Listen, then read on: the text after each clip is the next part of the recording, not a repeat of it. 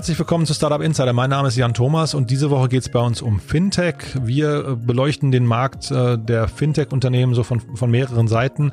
Da hatten wir gerade eine super Folge, finde ich, mit Björn Goos von Stokart. Kann ich euch wirklich nur ins Herz legen, denn es äh, ist schon ein krasses Unternehmen, muss ich sagen, mit 50 Millionen Nutzern, äh, profitabel, wenig Kapital aufgenommen, äh, mit Sitz in Mannheim ist also auch gerade nicht so die, die Hochburg an Startups, würde ich mal sagen. Und nichtsdestotrotz ist da was entstanden, was wirklich ähm, nach eigener Aussage vielleicht Europas größtes Fintech-Unternehmen sein könnte.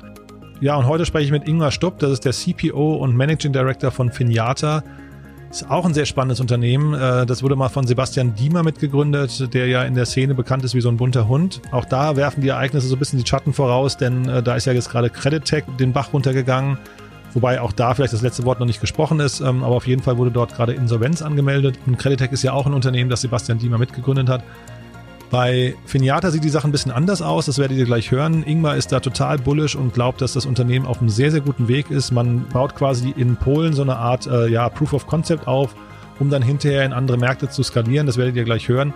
Ein super Thema, finde ich. Und bevor wir darüber sprechen, vielleicht nochmal kurz der Hinweis, wir haben ja einen Investorenreport rausgebracht. Ich weiß gar nicht, ob ich das schon mal erwähnt hatte. Und zwar haben wir sehr, sehr umfangreich die deutsche Investorenlandschaft ähm, beleuchtet haben da also fast 150 Investoren im äh, ausführlichen Porträt vorgestellt mit Interviews, mit den ganzen Segmenten, in die sie investieren, den Phasen, die Volumen und so weiter, Vorzeigunternehmen.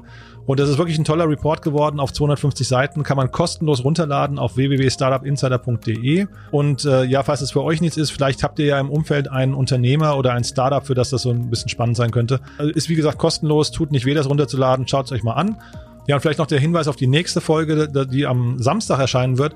Da habe ich gesprochen mit dem Philipp Pohlmann, das ist der Country Manager von Konto, einem französischen Startup, das also, ich glaube, in der letzten Finanzierungsrunde 108 Millionen Euro eingesammelt hat, jetzt gerade so ein bisschen nach Deutschland expandiert und äh, ja, entsprechend spannend ist es auch, was der Philipp zu erzählen hat. Von daher, ihr seht, also drei Highlights diese Woche zum Thema Fintech. Am besten am Wochenende alle Folgen äh, Binge äh, hören, wenn man so sagen darf. Und ja, jetzt gehen wir direkt rein. Äh, Ingmar, ich freue mich sehr, dass du da bist und uns so ein bisschen erzählen möchtest, wie es äh, Finiata gerade geht. Also herzlich willkommen. Vielen Dank, Jan. Ich freue mich auch. Super. Ähm, Ingmar, Finiata ist ja, äh, sag mal, in der Szene kein Unbekannter. Du bist seit etwas über vier Jahren dabei. Das heißt, du kennst wahrscheinlich die ganze Gründungsgeschichte. Möchtest du uns mal so ein bisschen durchführen, was Finiata ist, ähm, wo ihr heute steht und vielleicht kannst du dabei auch so ein bisschen erzählen, was so deine Person betrifft, was du vorher gemacht hast und so weiter. Ja, sehr gerne. Ähm, ich fange einfach mit meiner Person an. Ähm, ich bin Ingmar, ich bin ähm, CPO bei Finiata. Das ist äh, zwar mein Titel, aber wahrscheinlich nicht eine gute, keine gute Darstellung von dem, was ich eigentlich tue. Ähm, ich äh, kümmere mich zwar auch ums Produktmanagement, soweit nicht verkehrt. Allerdings habe ich über die äh, letzten Jahre ähm, sowohl das Engineering-Team als auch Data Science übernommen. Ähm, kümmere mich sozusagen bei Finiata und habe mich auch für den Großteil der, der letzten vier Jahre ähm, um alles Technische gekümmert. Wir ergänzen uns da auch ganz gut, so ist mein Kollege der Enno, ähm, kümmert sich dann eher um den, um den Business-Teil. Vor vier Jahren, äh, das ist eine ganze Weile her jetzt schon, ja, ähm, das war im Juni 2016, hatten wir äh, damals mit, äh, ja, mit Sebastian uns zusammengesetzt und ähm, ja, mit keiner kleineren Ambition äh, ähm, losgelegt, als das Working Capital Problem von kleinen Unternehmen zu lösen und hatten dann relativ schnell einen Prototypen als Factoring-Produkt in Deutschland auf den Markt gebracht. Ähm, Kooperation mit der Solaris Bank damals, die es uns auch ermöglicht hat, das wunderbar schnell zu machen, also sowohl aus regulatorischer Perspektive als auch aus, aus technischer Perspektive, da die entsprechende Infrastruktur zur Verfügung gestellt und ähm, waren dann keine dreieinhalb Monate später, im, äh, ja, im Oktober, schon ähm, im deutschen Markt mit dem, mit dem Factoring-Produkt und haben über die letzten vier Jahre, also nicht nur ich, sondern auch äh, Finiata hat viel gelernt. Ähm, und äh, so haben wir uns weiterentwickelt. So sind wir, als das war so einer der ersten Schritte eigentlich, ähm, nicht viel mehr, also zumindest die Entscheidung war nicht viel mehr als ein, als ein halbes bis dreiviertel Jahr nach, äh, nach Gründung da, dass wir in den polnischen Markt gehen. Das war sehr äh, nachfragegetrieben, weil wir festgestellt haben, für das Problem, was wir lösen wollen, eigentlich die, äh, die Nachfrage äh, noch offensichtlicher und stärker als im polnischen Markt. Und damit das einen einfacheren Markt darstellt. Ähm, aber auch aus regulatorischer Perspektive es wesentlich leichter war, da ähm, ja, selbst ein Produkt ähm, auf, die, auf die Straße zu bringen. Sind dann auf den, in den polnischen Markt gegangen und ähm, haben dann, weil wir natürlich Kredite vergeben haben, gesagt haben, okay, wir fangen jetzt mal an, das Working Capital Problem mit Working Capital zu lösen. Ähm, was für mich, äh, by the way, nicht die einzige Lösung ist. Ähm, da kommen wir vielleicht später noch zu. Mhm. Ähm, haben dann losgelegt mit dem, mit dem Working Capital Produkt im, im, im polnischen Markt und ähm, haben äh, natürlich im Risiko gelernt. Ja, also es ist völlig klar, dass äh, unsere Risikoperformance und die Kredite, die wir da zur Stunde Null ausgegeben haben, sowohl im deutschen wie auch im polnischen Markt, ähm, ja, relativ weit entfernt waren von der Performance, die wir, die wir heute erreichen. Ähm, wenn dem nicht so wäre, wenn das äh, so einfach wäre, auch ohne Kredithistorie, ohne Erfahrung, ohne Daten ähm, Kredite zu vergeben, glaube ich, dann ähm, ähm, müsste es uns gar nicht geben. Ähm, wir haben dann angefangen, äh, ja, die Daten, die wir gesammelt haben, relativ schnell in unsere, ähm, ja, unser erstes Machine Learning Modell zu füttern und haben, da bin ich auch so nachhaltig eigentlich fast mit am stolzesten drauf, ähm, relativ kurzer Zeit, ich würde sagen so einer Spanne von acht bis zehn Monaten geschafft, ähm, unsere, unsere Losses und damit eigentlich unser, ja, also unsere Risikolosses, ähm, um ein Vielfaches zu reduzieren. In, also innerhalb der paar Monate, die ich jetzt genannt hatte, dann in einen einstelligen Bereich, äh, einstelligen Prozentbereich und ähm, damit auch letztendlich so äh, Data Science als, als Core ähm, Asset, aber auch Funktion und, und, und Expertise bei, bei Finiata zu etablieren. So. Und das ist so eins der, ich würde sagen, eigentlich so das Bein, auf dem wir heute stehen. Ähm, war aber nicht die einzige Iteration, das einzige Learning.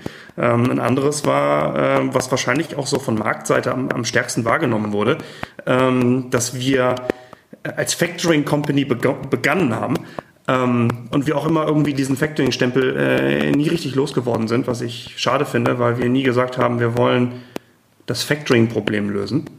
Das war nie unsere Mission. Ähm, sondern wir gesagt haben, wir wollen das Working Capital Problem lösen und Factoring ist wahrscheinlich äh, ja der, der, der erste ähm, oder der beste MVP-Einstieg hierzu. Sowohl als, aus Risiko als auch aus ähm, aus der Marktperspektive. Haben aber dann relativ schnell gelernt, dass wir die Rechnung eigentlich gar nicht brauchen. Die Rechnung ähm, dahinter ist ja primär erstmal ein Datenpunkt für die Risikobeurteilung. Und ähm, wir haben festgestellt, dass der, der Mehrwert, der dieser Datenpunkt uns bringt, ähm, sehr eingeschränkt ist. Und äh, die Rechnung äh, an zweiter Stelle aber äh, die User Experience ähm, und damit den Prozess wesentlich verschlechtert und wir und damit uns dann sozusagen im, im, im Zuge dessen ähm, ja zu einem bisschen anderen Produkt, anderem Produkt, Produkt äh, weiterentwickelt haben. Wir haben die Rechnung einfach rausgeschmissen aus dem Prozess und gesagt, ähm, ihr könnt auch einzelne Beträge, die halt damals auf Basis einer Rechnung verliehen wurden, jetzt ähm, einfach als Drawdown auch ohne Rechnung ziehen. Ähm, und darüber hinaus kriegt ihr einen Rahmen, eine, eine Linie, mit der ihr, ihr planen könnt. Und so haben die ähm, kleinen Unternehmen jetzt letztendlich bei uns heute ähm, ja kein, kein Factoring-Produkt mehr im Angebot, sondern ähm, eine revolvierende Kreditlinie. So.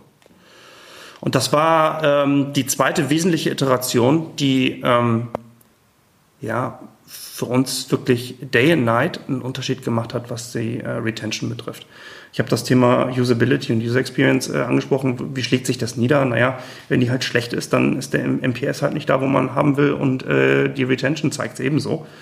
Ähm, und so haben wir jetzt mit dem, mit dem neuen Produkt ähm, ja ein Lifetime Value und eine Retention, die ähm, uns sehr zufriedenstellt. Und das ist so das zweite Thema, was mich äh, mit am meisten macht, ähm, dass wir da die, die Learnings entsprechend haben äh, in die Iteration des Produktes äh, fließen lassen mhm. in den vergangenen vier Jahren.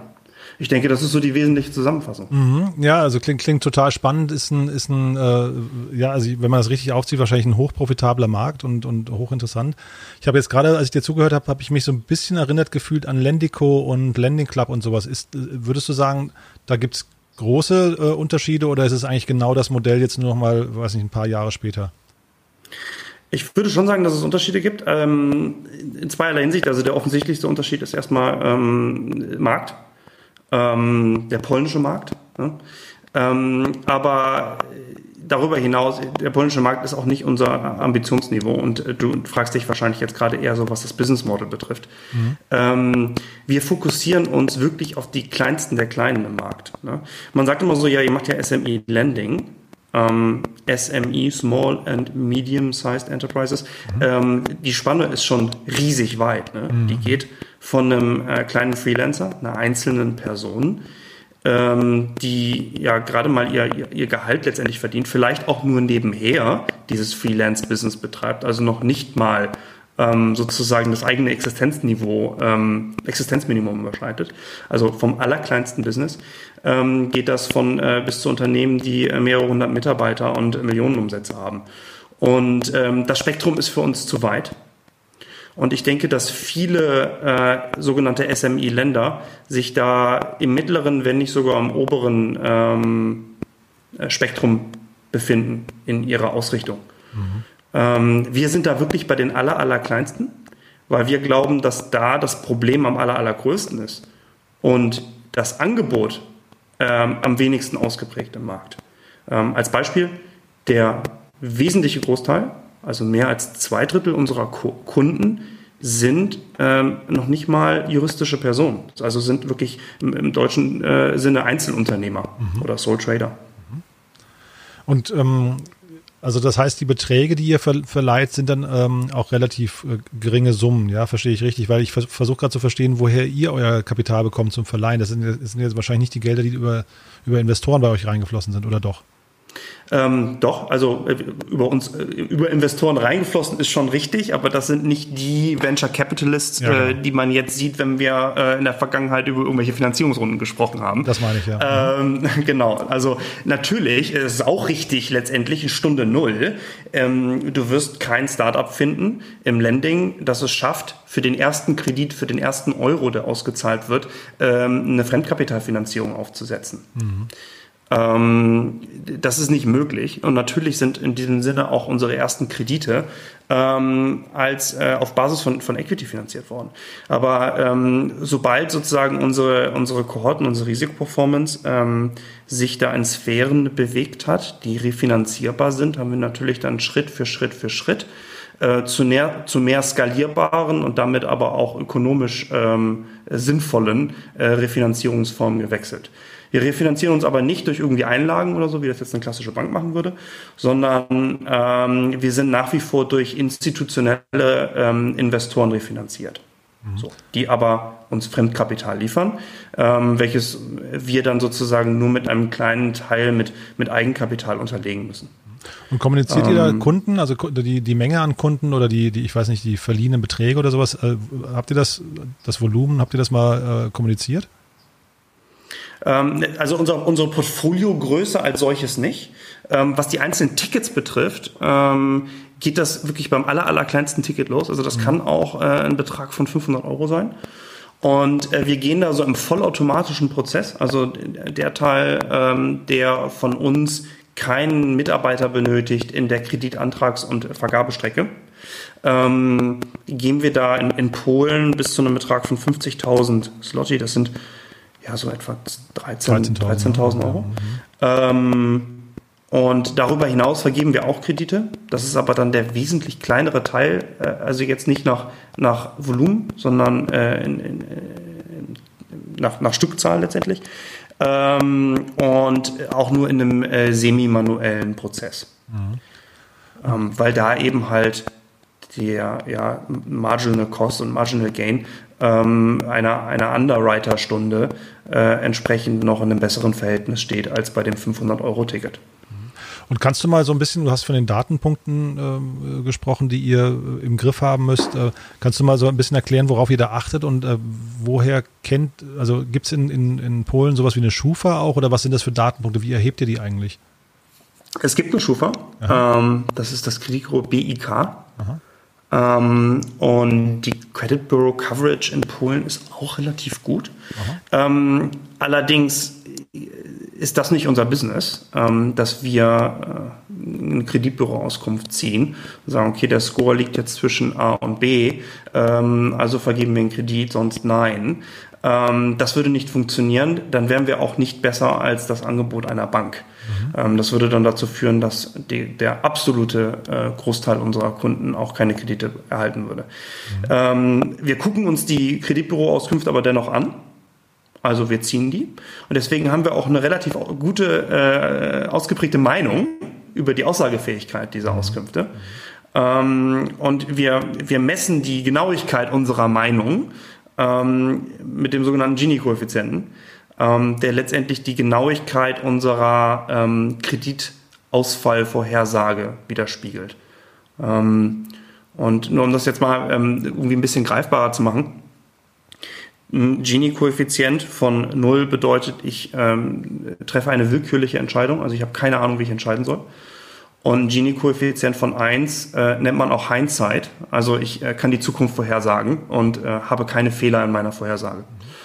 Ähm, und wenn wir jetzt auf Basis nur von diesen Kreditbüroauskünften, also nur vom BIK entscheiden würden, ist auch kein Geheimnis. Also wenn man mit denen spricht, äh, die sagen ein, nimmt unsere Auskünfte und damit kommt ihr zu einem Gini-Koeffizienten etwa von 0,4 ja, oder 40 Prozent. So, und ähm, was wir halt machen, was wir anders machen, ist, wir ähm, belassen es nicht dabei. Wir versuchen halt so viele ähm, alternative Datenquellen zu finden, die Aussagefähigkeit ähm, über die Ausfallwahrscheinlichkeit unserer Kunden besitzt. Und ähm, ein wesentlicher Teil ist davon natürlich äh, in den Finanztransaktionsdaten. Ja. Es ist ja völlig logisch, dass ähm, vergangene ähm, Financial Performance, sorry für die Anglizismen, ich äh, Alles gut, ja, tue mich immer schwer auf Deutsch zu sprechen Über, über unser Business. Ähm, dass, dass da eine Aussagefähigkeit äh, drin steckt, ist ja, ist ja völlig klar. Ähm, da kommt es dann wirklich darauf an, mit den Daten entsprechend smart umzugehen, die Modelle zu bauen, Transaktionen zu klassifizieren, um Ausgabenmuster richtig verstehen zu können ähm, und auf Basis dessen dann wiederum einzelne Features zu bauen, die Aussagefähigkeit besitzen. Also das ist so der eine, der eine große Teil, Finanztransaktionsdaten. Der zweite große Teil, den wir oben drauf packen, sind Verhaltensdaten.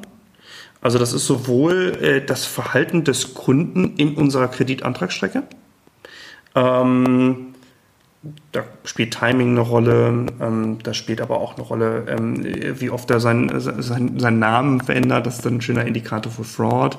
Ähm, das spielt aber auch eine Rolle, wenn es nicht um die ursprüngliche Kreditentscheidung, sondern nachfolgende Entscheidung, auch sehr, sehr wichtig. Ne? Also eine Kredit, Kreditmanagement hört nicht auf, äh, wenn man äh, einen, einen Kredit approved.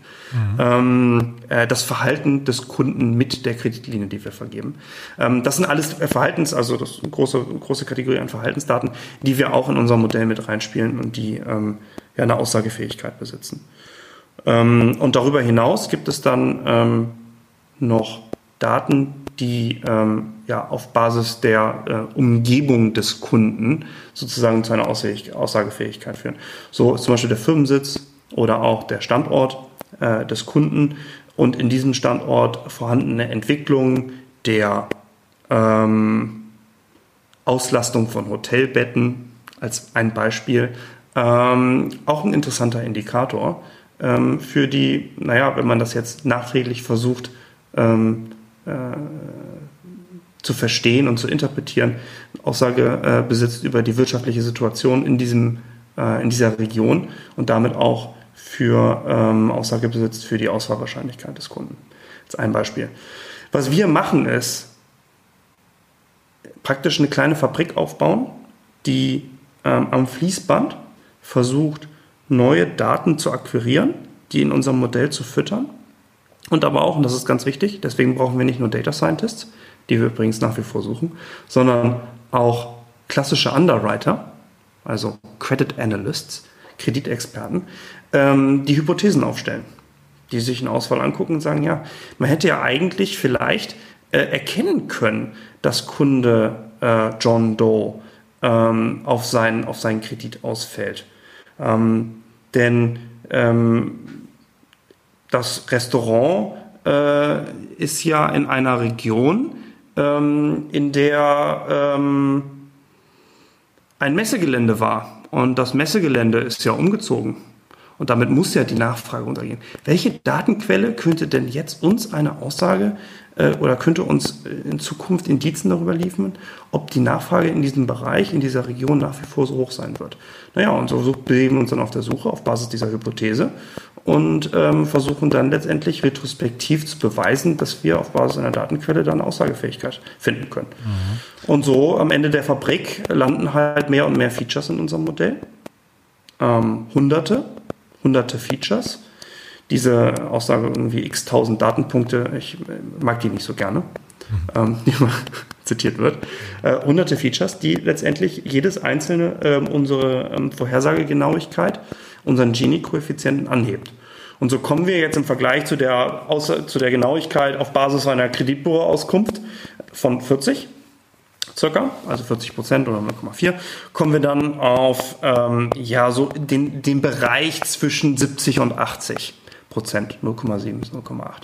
Also klingt, klingt hochspannend, klingt auch soweit nachvollziehbar. Jetzt sind trotzdem für mich so ein paar Fragen aufgetaucht. Und zwar zum einen würde ich gerne verstehen, warum in der Phase, wo jetzt eigentlich Kapital so günstig ist, warum ihr euch auf Working Capital stürzt und nicht einfach sagt, diese dieses Know-how und diese, diese, diesen quasi gläsernen Kunden oder Nutzer, den ihr da jetzt habt, ähm, den vermarktet ihr eigentlich äh, Informationen, also äh, einfach risikofrei zur Verfügung zu stellen, wie das eine Kreditreform oder so macht, äh, an andere Banken oder so weiter. Also warum seid ihr quasi in der Position, Geld verleihen zu wollen, anstatt einfach nur die Daten zu nutzen? Das wäre vielleicht mal so die erste wichtige Frage für mich, um es zu verstehen.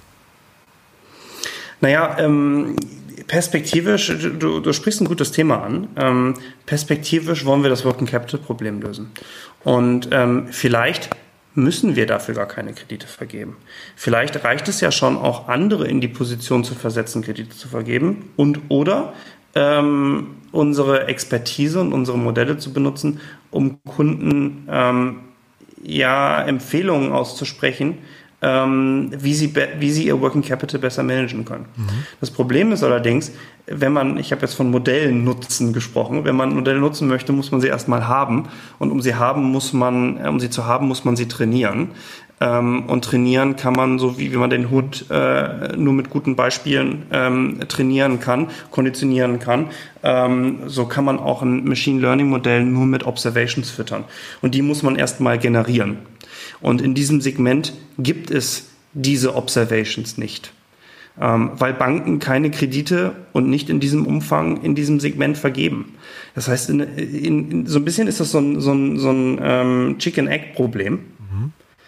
ähm, an dem wir arbeiten und wo wir uns ganz klar für das, äh, für das Ei entschieden haben. Ähm, wir aber vielleicht langfristig das Ei gar nicht mehr benötigen. Mhm.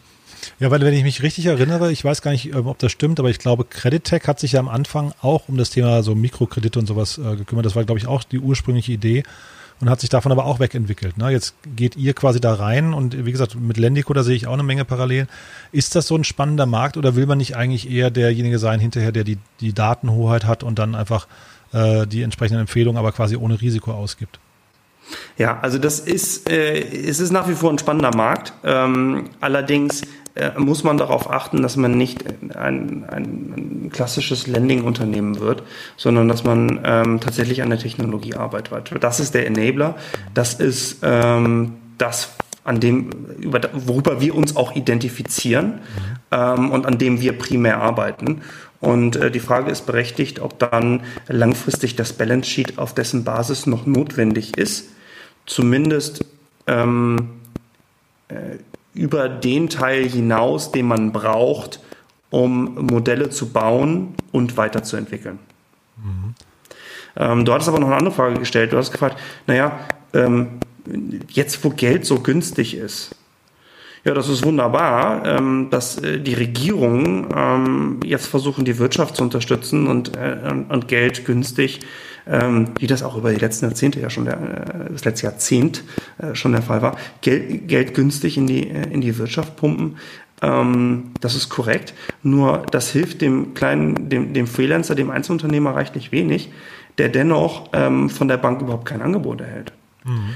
Und das ist ja noch wesentlich krasser jetzt geworden, um so ein bisschen auf die aktuelle Situation noch anzuspielen, äh, Corona, ähm, im polnischen Markt, wie Banken ihre ähm, Risk Policies angepasst haben und damit ihr Angebot, was aus unserer Perspektive eh schon ähm, viel, viel, viel, viel, viel zu angeschränkt war, äh, noch weiter kontrahieren.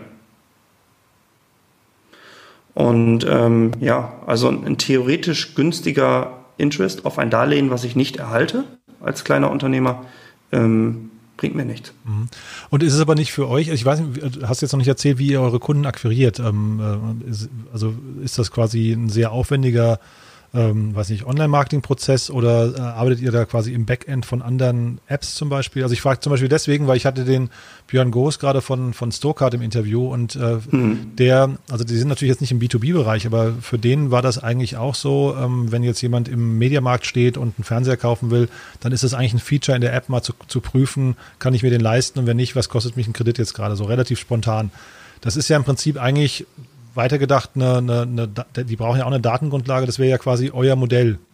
Ähm, wie, Absolut. Und wie, also ja, aber wie, wie stellt ihr jetzt sicher quasi, dass ihr nicht ein Feature werdet oder ist das genau das Ziel, eigentlich ein Feature zu werden, aber dafür eben integriert in sehr, sehr viele Partner? Also da würde ich ein bisschen verstehen wollen, wo ihr hin wollt. Mhm. Du sagst es so ein Feature zu werden, als wäre das was Schlechtes. Nee, nee, nee, also, das ist äh, da, im Gegenteil, haben, das kann ja, das kann ja, nee, ja. entschuldige, wenn ich da noch, ne? das kann ja der Kern sein sogar. Das kann ja, also das, Richtig. deswegen ist es ja umso spannender zu sagen, wir bauen hier eine, eine, eine Wissensmacht auf, die im Prinzip total breit distribuiert wird. Deswegen wollte ich nur wissen, habt ihr quasi den Endkundenkontakt direkt und müsst den Kunden akquirieren oder macht ihr das eben über Partner? Wir haben den, äh, teilweise. Wir sind aber völlig egofrei. Und ähm, wir sind auch nicht überzeugt, dass wir den brauchen. Ähm, AWS hat auch keinen Endkundenkontakt ähm, zu demjenigen, äh, zum Endkunden des Online-Shops, der auf deren Servern läuft. Ja. Ähm, und damit ist, äh, ist ja, AWS auch nur ein kleines Feature letztendlich ne, ähm, für, für das IT-Startup ähm, oder das digitale Startup oder das digitale Unternehmen in diesem Sinne. Ähm, und so haben wir da auch kein, kein Ego und wir glauben, dass tatsächlich äh, unsere Perspektive ähm, ja nicht kleiner, sondern viel, viel, viel größer ist, wenn wir das Ego da nicht haben und wenn wir ähm, den, den Endkundenkontakt nicht ähm, unbedingt ja, erzwingen. Wir haben natürlich angefangen, klar. Also wenn man ein Startup loslegt, sagen wir erstmal hier Facebook, Google, ne, ähm, kann man von heute auf morgen aufsetzen. Ähm, da kann man auch dann die ersten Leads äh, reinholen. Aber es gibt mehrere Gründe, warum das nicht äh, Kern unserer, unserer Strategie ist langfristig, was äh, den Vertrieb betrifft. Denn ähm, ja, also erstmal ist es null defensible. Ne? Da kommt morgen ein anderer und dann äh, ist, sind die ähm, äh, Bits auf einmal andere. Ähm, zweitens im Kreditgeschäft äh, adverse Selektion in Marketingkanälen, auch immer ein kritisches Thema. Man möchte eigentlich keinen Kunden haben, der ähm, super dringend äh, auf Google äh, nach einem Kredit sucht, sondern man möchte ja eigentlich den Kunden finden, ähm, wenn er einen Kredit braucht, ähm, ein Angebot für ihn parat zu haben. Ne? Ähm, um eben halt da keine verzerrte äh, Grundgesamtheit und damit kein verzerrtes Risiko in seinem, in seinem Wandel zu haben. Mhm. Das, ist so, das ist die eine Dimension. Die zweite Dimension ist ähm, oder sind äh, Daten. Je mehr wir in äh, Kooperationen ähm, an andere Services an, andocken können, desto mehr können wir nicht nur den Kredit und die Entscheidung und damit unsere Kompetenz ähm, an den Kunden heranbringen, ähm, dort, wo das, wo das Problem oder wo der, wo der Bedarf entsteht, letztendlich, du hast Point of Sale genannt, das würde im, im B2B genauso funktionieren. Ne? Also jetzt weiß ich nicht, so ein Amazon Business zum Beispiel, mhm. ähm, da findet sich ja auch ein, ein, Business im Checkout und da könnte man auch so eine, so eine, so eine Buy Now, Pay Later Lösung. Aber äh, da gibt's, es gibt millionenfache Beispiele, ähm, wie Dienstleistungen ähm, oder die, die, die Finanztransaktion, die zu einer Dienstleistung oder zu einem Service gehört, ähm, letztendlich mit einem Kreditangebot verbessert werden kann. Ja. Das kann man, das lässt sich letztendlich auf fast jeden Marktplatz und da definitiv, was den Business-Fokus betrifft, auf die, ähm, auf die Angebotsseite, wenn es ein B2B-Marketplace ist, äh, auch auf der, auf der Nachfrageseite ähm, sozusagen äh, anwenden. Und dort bestehen natürlich dann auch ähm, Daten wiederum, die wir in unserer Fabrik, die ich eben beschrieben habe, äh, wunderbar nutzen können, um Kunden Kredite anzubieten, die sie eben halt bei der Bank ähm, auf Basis ihrer Schufa oder BIK, wie auch immer, äh, nicht erhalten würden. Mhm. Möchtest du uns einmal so ein bisschen vielleicht durchführen, was das so Daten für Daten sind, um, äh, auf die ihr da achtet? Also du musst jetzt natürlich, ich weiß nicht, wie transparent ihr da seid, aber ich finde das ja bei der Schufa relativ krass. Ich glaube, das ist ja eine komplette Blackbox, ne, wenn ich es richtig weiß. Da gab es ja auch Gerichtsurteile, dass die Schufa, glaube ich, den, den, wenn du so möchtest, Algorithmus nicht offenlegen muss. Wie ist das bei euch? Äh, erklärt ihr Kunden, warum ihr ähm, Credit Score bei euch so und so ist, oder ist das quasi auch einfach eine Überraschung und take it or leave it? Ähm, ist, ist ein interessantes Thema. Also ich, ich kann euch jetzt leider nicht so den Blueprint geben, weil das ist tatsächlich so, das ist unsere Secret Source. Ne? Mhm. Also wenn uns irgendwas wertvoll macht, dann das. Ja. Ähm, dann ist es das. Ja, ja, verstehe ich. Und ähm, die Kategorien sind definitiv äh, Behavioral Data, ähm, ähm, äh, Microdemographic und ähm, ähm, Financial Data. Ähm, wahrscheinlich auch jetzt äh, genau in der anderen Reihenfolge. Ähm, und dann auf dessen Basis eben halt viele, viele einzelne Features und, und Indikatoren, die wir entwickeln, äh, die unsere Secret Source ausmacht. Ähm, ja, also da kann ich äh, leider nicht viel mehr im Detail reingehen. Was aber die Information an den Kunden betrifft, das ist ein gutes Thema. Ähm, so der Produktmensch in mir, ja, also die ganze Zeit so aus der Data Science Perspektive gesprochen. Der Produktmensch in mir sagt sich ja, okay, ich habe jetzt hier ein Lead, ja, ich habe jetzt hier einen potenziellen Kunden, der hat ein Problem. Und ähm, so das klassische Lending-Unternehmen ist immer so sehr Solution ähm, fokussiert. Und wir versuchen halt da einen anderen Fokus einzunehmen. Wie können wir das Problem lösen? Und ja, es liegt natürlich auf der Hand. Okay, wir versuchen dem erstmal einen Kredit zu geben, ja, das Geld. Ähm, aber das klappt ja auch nicht immer. Ja? Ja, also wir heben uns natürlich von Banken ab, weil wir sagen, okay, und auch anderen ähm, online ähm, äh, ähm, heben wir uns ab, indem wir sagen, okay, wir, unser, unser Angebot geht darüber hinaus, weil wir eben halt die Beurteilungskompetenz besitzen, Kunden zu identifizieren, ähm, die sich einen Kredit tatsächlich leisten können. Ähm, aber nichtsdestotrotz können wir nicht jeden Kunden ähm, übernehmen und jedem Kunden Kredit auszahlen. Das funktioniert natürlich nicht. Mhm. Ähm, denn es gibt ja auch in unserem Funnel äh, einige Kunden, die sich tatsächlich äh, leider keinen Kredit leisten können. So, und dann ist die Frage, du hast jetzt gerade auf die Rückmeldung angesprochen, ist die Frage, was machen wir mit denen eigentlich? Na gut, also wir, wir müssen die ablehnen, ja. Ähm, aber der Produktmensch in mir sagt ja, okay, also den Problem haben wir jetzt noch nicht gelöst. Gibt es nicht alternative Mittel, deren Problem zu lösen. So. Und da ist für mich Punkt eins erstmal, denen zu sagen, naja, was könnt ihr denn tun? Also nicht Feature XYZ hat jetzt zu eurer Ablehnung geführt. Ich glaube, das hilft keinem Kunden. Ähm, sondern was, was dem Kunden helfen würde, ist, äh, eine klare Indikation zu geben, was er denn tun kann, welchen Teil seines Businesses er denn verbessern muss. Ähm, und vielleicht auch sogar, denn wir haben das ganze Ding ja unter die Lupe genommen, welche konkreten Schritte er umsetzen kann, die ihm äh, zumindest eine Chance bieten, sich zu verbessern und damit später äh, für, für einen Kredit ähm, eligible zu sein. Ähm, und das, daran arbeiten wir gerade. Also wir versuchen gerade Lösungen zu bauen, ähm, die unseren, unserer Zielgruppe helfen, ähm, letztendlich ihre Working Capital Situation zu verbessern ohne ähm, einen Kredit in Anspruch zu nehmen.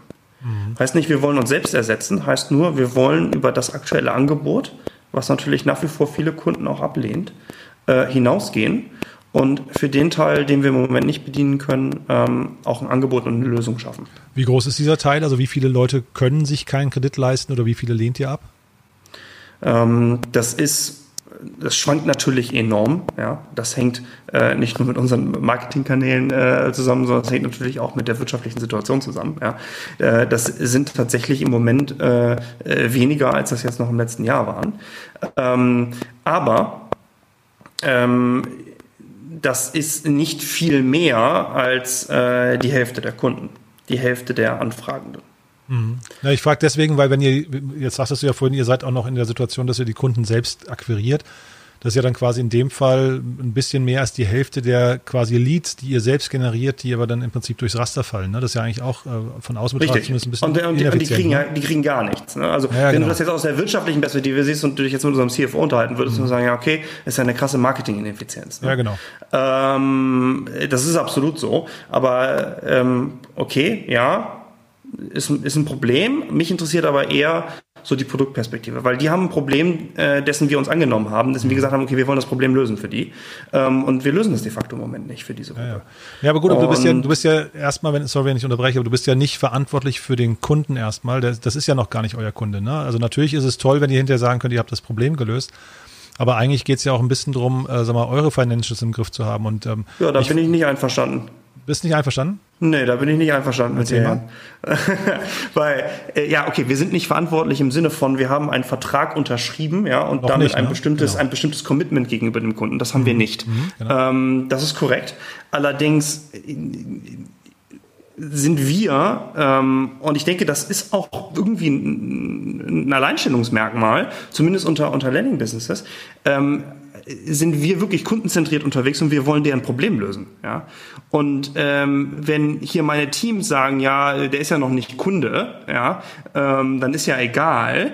Ich, nee, ist nicht egal.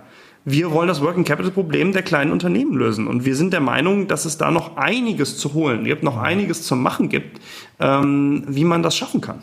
Du, ist ein heroer Anspruch, aber da, also ich kann dir, ich kann natürlich nicht sagen, ob ihr euch das leisten könnt, aber für mich würde ich jetzt erstmal sagen, wenn, wenn jemand äh, bei Disney World nicht reinkommt, weil er, weil er irgendwie, äh, weil ihm das Ticket zu teuer ist, dann äh, fühlt sich Disney World ja auch nicht verantwortlich und sagt, naja, aber nebenan ist noch ein Spielplatz, den könnt ihr euch stattdessen angucken und, und hoffentlich seid ihr glücklich, sondern ich würde in dem Moment sagen, da ist, da ist jeder erstmal, guckt auf sich und sagt, also ich will jetzt gar nicht sagen, dass das so sein soll, vielleicht ist es ja ein toller Ansatz, den ihr da fahrt, ähm, vielleicht ist er ja sehr menschlich, aber ähm, mein Gefühl wäre jetzt erstmal, dass ein Startup eigentlich gucken muss, dass ähm, zumindest auch in der Phase, in der ihr noch seid, dass eigentlich die Kunden, die man hat, dass man mit denen möglichst gut arbeitet, oder?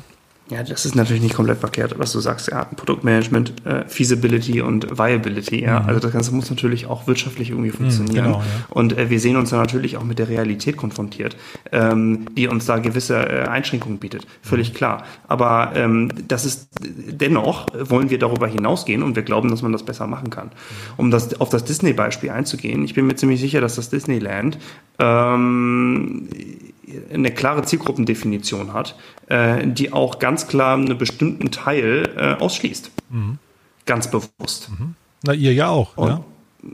Ja, ja, also Konsumenten schon mal, ja, die mhm. schließen wir ganz bewusst aus. Ähm, aber wir schließen nicht Kunden aus, die sich keinen Kredit leisten können. Mhm. Und bei leisten meine ich nicht, dass sie sich die Gebühren nicht leisten können. Ich meine, dass ähm, die äh, ja, wirtschaftliche Leistungsfähigkeit des Unternehmens nicht erlaubt, ähm, die, ähm, die Rückzahlung letztendlich, die der Kredit verlangt, ähm, abzubilden. So. Ähm, und das ist, das ist nicht eine Einschränkung, die wir anwenden. Mhm. Aber sind das dann Leads, die ihr nochmal vermarkten könnt? Also, äh, ist, weil ich, ich habe ja gerade nach der Ineffizienz im Marketing gefragt. Äh, sind das dann Kunden, mit denen ihr trotzdem noch arbeiten könnt oder sind die dann einfach, also sind die quasi erstmal wertlos für euch? Jetzt nicht mehr. Jetzt nicht mehr, okay. Also äh, die waren das natürlich. Also mhm. als wir mit dem Kredit angefangen haben, ähm, äh, konnten wir die natürlich versuchen, wir haben das in unserem Funnel alles Mögliche eingebaut, wir haben äh, versucht, die noch an wiederum andere Kreditgeber zu referen. Äh, das funktioniert aber nicht. Ja? Das funktioniert, wenn man eine Bank ist. Ja? Die kann sozusagen deren abgelehnten Leads an uns verweisen das funktioniert. Aber wir können unsere Marketing-Ineffizienz nicht lösen, weil es äh, dann äh, down the line da keinen anderen mehr gibt, mhm. ähm, der letztendlich eine, eine Kreditlösung hat. Mhm. Ähm, das funktioniert nicht. Ähm, das ist einfach inhärent durch, durch, durch das Problem und unsere Zielgruppe irgendwie so gegeben. Aber ähm, ich sagte nicht mehr, weil wir, wie gesagt, ähm, jetzt zumindest mal als Feature ähm, an unsere äh, Kunden in der Kreditlinie, aber auch kurzfristig als Angebot im, im Markt an alle ähm, eine Lösung anbieten, die den Unternehmen hilft, ihr Working Capital zu managen und damit auch für den Fall, dass sie nicht ähm, einen Kredit in Anspruch nehmen konnten von uns, ähm, klare Unterstützung erhalten, wie sie sich zu diesem Kredit hin entwickeln können. So und das ist ein Produkt, was meiner Meinung nach ähm, und auch Feedback von den Kunden, frühes Feedback von den Kunden, das wir erhalten, ähm, wirklich einen Wert bringt, damit auch monet äh, monetarisierbar ist. Ähm, standalone, nicht nur äh, mit Hinblick darauf, dann später vielleicht doch einen Kredit verkaufen zu können. Mhm. Und sag mal, ähm, ich frage mich die ganze Zeit, also Polen, ich habe verstanden, warum ihr nach Polen gegangen seid, aber ich versuche zu verstehen, wie skalierbar ist denn jetzt hinterher quasi, wie, skalierbar sind die Daten, die ihr jetzt erhebt aus dem polnischen Markt dann auf andere Länder? Weil jetzt, also Polen, verstehe ich richtig, ist euer Kernmarkt da macht ihr, glaube ich, fast 90 Prozent oder vielleicht mittlerweile sogar 100 Prozent des Umsatzes, ne? Das stimmt doch. Ja, das ist korrekt. Ja, das ist richtig. Und kann man das, ähm, kann man das adaptieren auf andere Länder? Also könntet ihr jetzt zurück nach Deutschland, Frankreich, UK oder wie auch immer, oder ist das gar nicht das Ziel?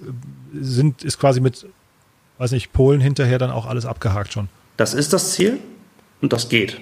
Aha. Ähm, das geht aber natürlich nicht ohne Transferverluste. Ja, also jeder, der sagt, ich kann jetzt 100 Prozent äh, der Risikoperformance äh, meines Modells einfach auf einen anderen Markt äh, transferieren, ähm, der erzählt da Quatsch. Mhm. Ähm, natürlich gibt es da Transferverluste in der Vorhersagegenauigkeit und damit dann natürlich auch ein, ein, einhergehend, was das Risiko betrifft.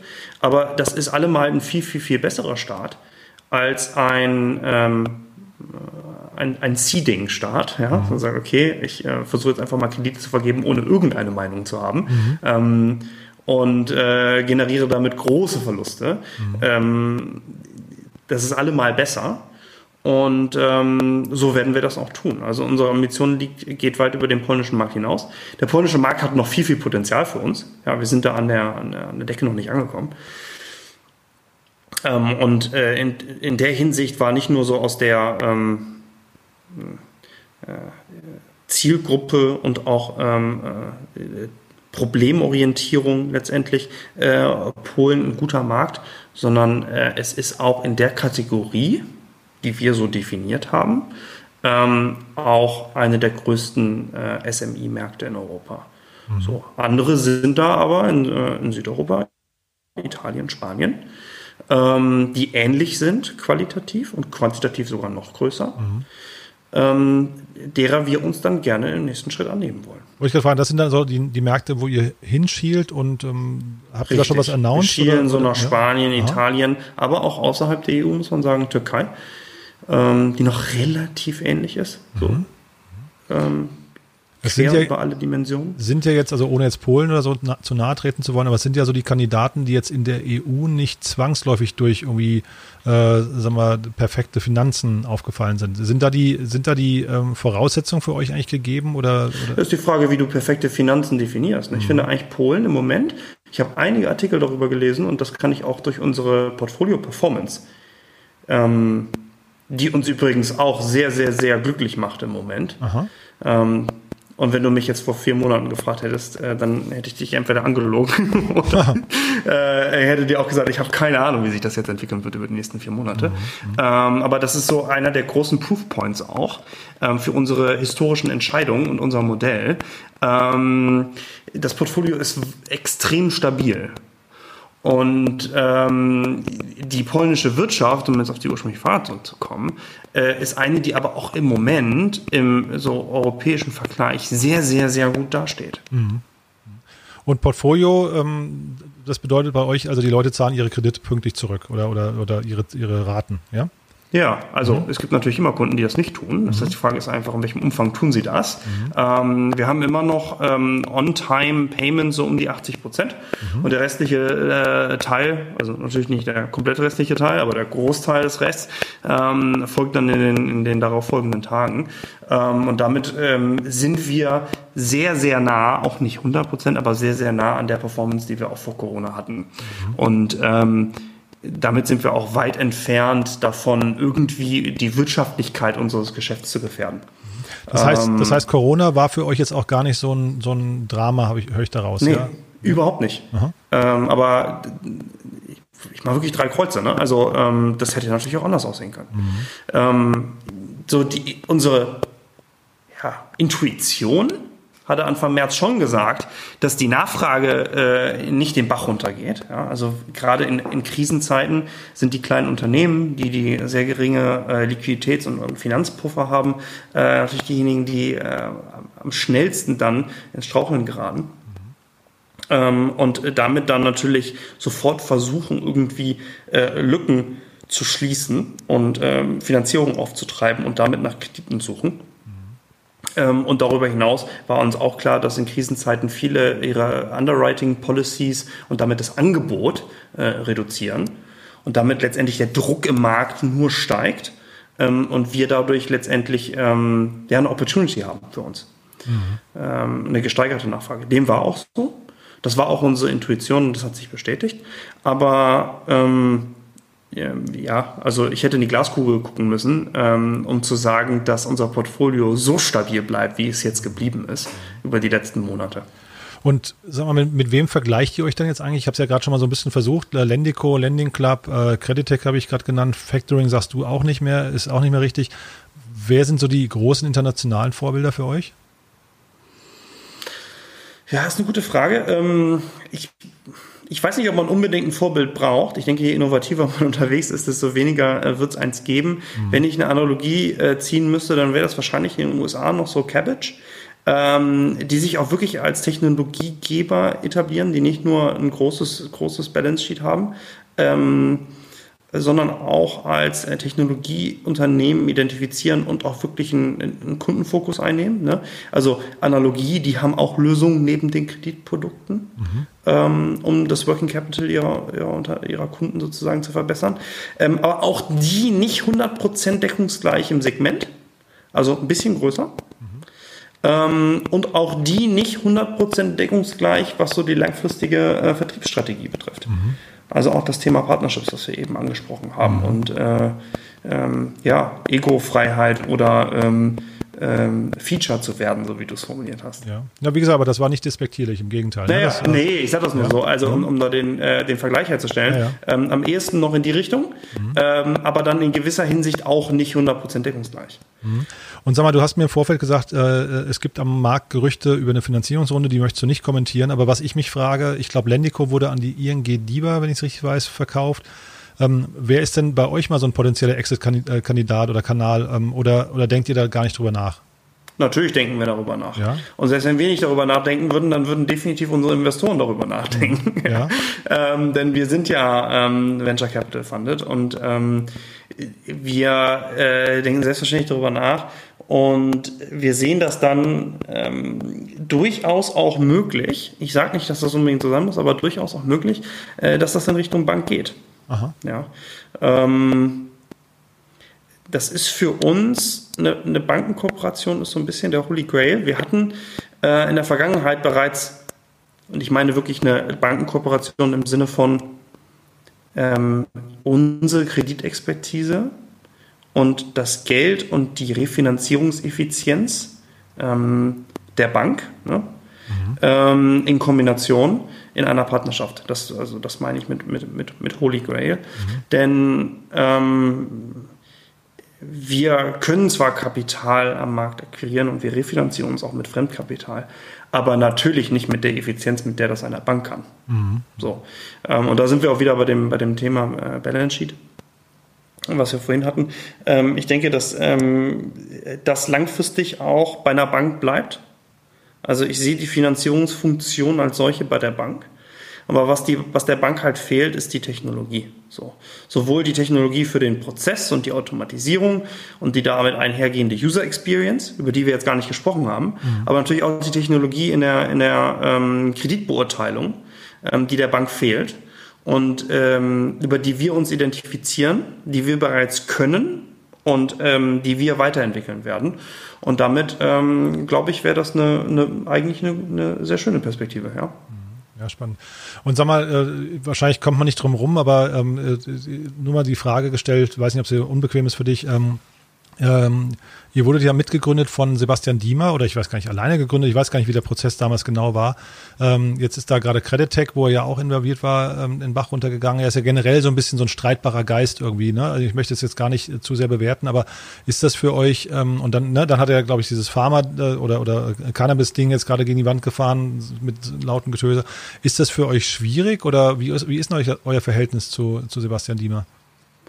Ähm, mein Verhältnis ist super und ich äh, rede auch sehr gerne darüber, weil äh, ich auch mit sehr positiven Erinnerungen an äh, die gemeinsame Zeit mit Sebastian äh, zurückgucke. Mhm. Ähm, ich, ganz ehrlich, also Finiata würde es heute so nicht geben, wenn äh, Sebastian nicht die, ähm, die erste Zeit ja, äh, bei uns gewesen wäre und das mit uns so gemacht hat. Mhm. Ähm, super smarter Kerl. Ähm, ähm, auch wirklich ein krasser Visionär und, und, und Salesmensch. Und ähm, das hat also ohne Sebastian hätten wir nicht innerhalb von dreieinhalb Monaten äh, da unser MVP mit einer Bankenkooperation auf die Strecke gekriegt. Und ich sehe, ich kenne auch wenige Startups, die das geschafft haben historisch. Mhm. Ähm, und das finde ich muss man einfach mal so sagen, äh, weil da auch immer ja äh, viel viel Negatives gesagt wird.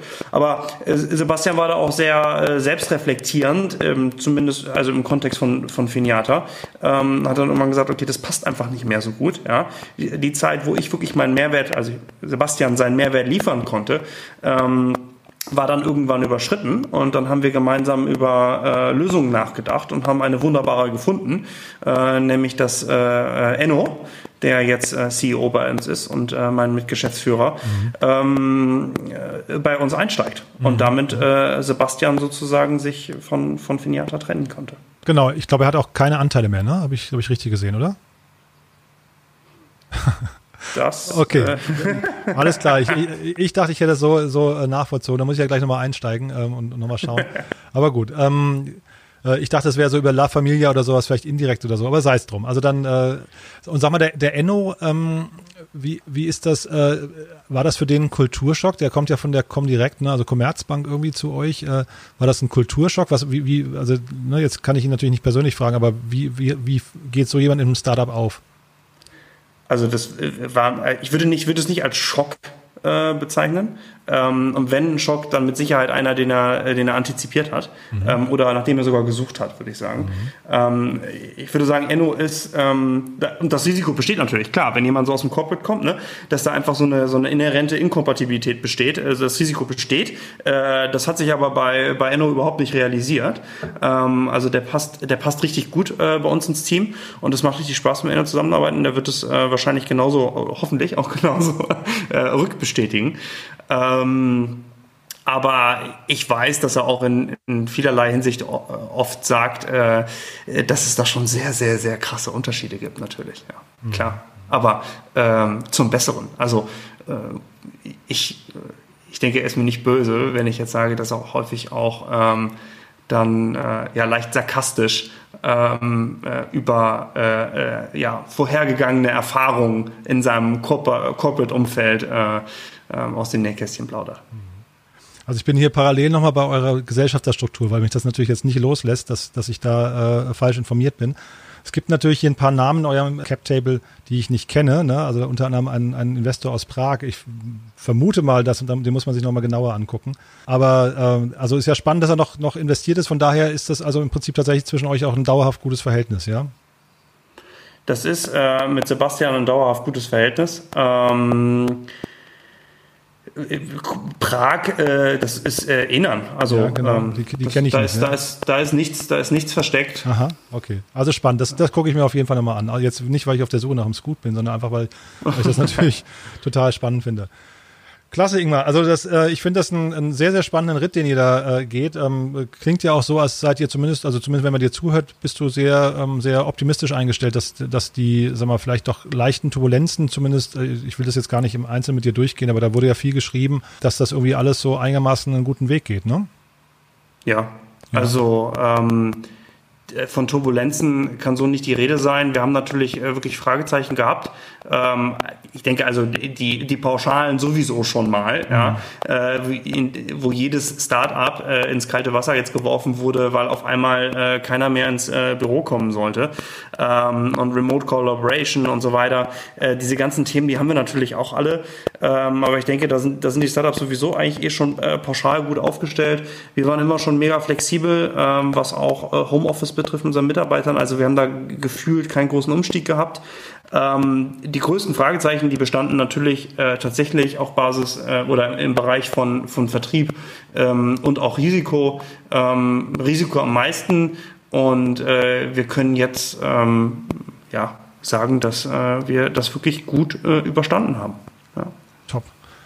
Du, dann drücke ich die Daumen. Haben wir denn aus deiner Sicht irgendwas Wichtiges vergessen? Also gibt es irgendwas, ähm, du hast schon erwähnt, ihr, ihr sucht Leute, äh, speziell im Data Science Bereich hast du gesagt, aber vielleicht, also vielleicht magst, magst du da nochmal kurz erzählen, wen sucht ihr? Sucht ihr in Polen oder sucht ihr in Berlin? Ihr sitzt ja eigentlich in Berlin, ne?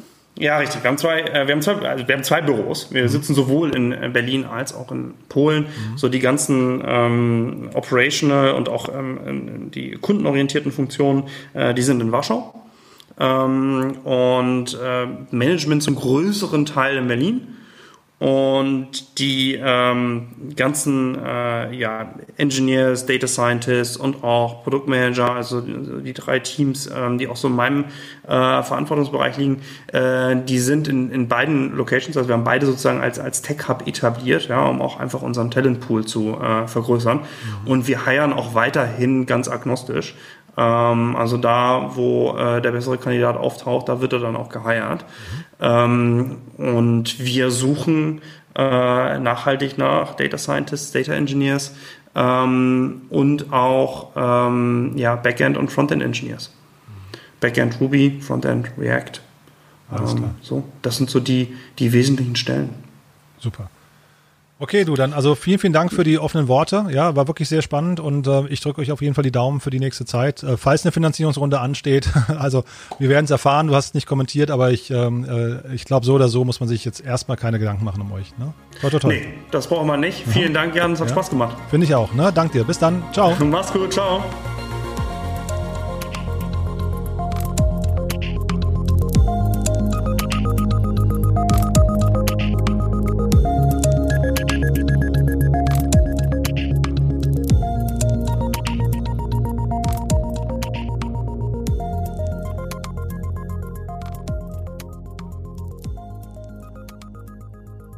Ja, das war's auch schon für heute. Wie gesagt, diese Woche geht's um Fintech. Ich habe mich mit allen drei Gästen ein bisschen verquatscht, deswegen sind es drei Einzelfolgen ge äh, geworden. Nochmal der Hinweis, also letzte Folge war Björn Groß von Stokart. Unbedingt anhören und äh, auch die nächste Folge wird super. Dann eben mit dem äh, Philipp Pohlmann von Konto, ein äh, krasses Unternehmen aus Frankreich. Und äh, ich hatte es vorhin schon gesagt, kurz Werbung in eigener Sache. Ladet euch den Investorenreport runter, den wir gerade rausgebracht haben. Das ist kostenlos. www.startupinsider.de. 150 Investoren im detaillierten Porträt. Ist eine super Sache geworden, macht echt Spaß und äh, hat schon mehrere tausend Downloads äh, gehabt. Also von daher, es kommt echt gut an. Also in diesem Sinne, ähm, bis Samstag. Äh, dann, wie gesagt, mit Philipp Pohlmann von äh, Konto. Bis dahin eine schöne Restwoche. Alles Gute und ciao.